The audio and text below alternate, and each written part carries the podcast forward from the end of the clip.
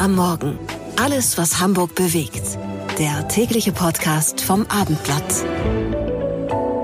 Liebe Podcast-Freunde, wir von Bäcker am Morgen sind zwar im Urlaub, aber damit Sie nicht komplett auf dem Trockenen sitzen, bekommen Sie von uns, zur Überbrückung sozusagen, an jedem Arbeitstag das Wichtigste aus Hamburg in Kurzform, sprich unseren Nachrichtenüberblick.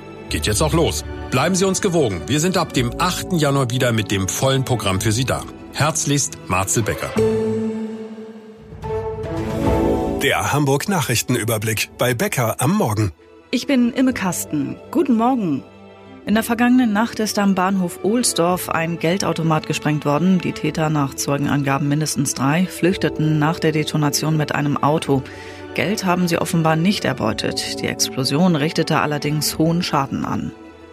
31 Gefangene in Hamburg kommen kurz vor dem Fest vorzeitig frei.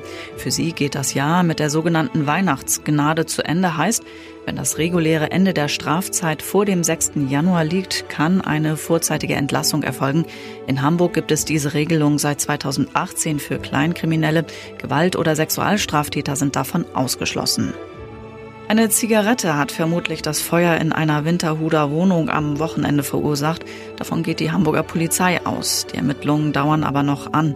Bei dem Einsatz waren am Samstagmorgen zwei Feuerwehrmänner verletzt worden. Einer erlitt eine Rauchvergiftung und Verbrennungen.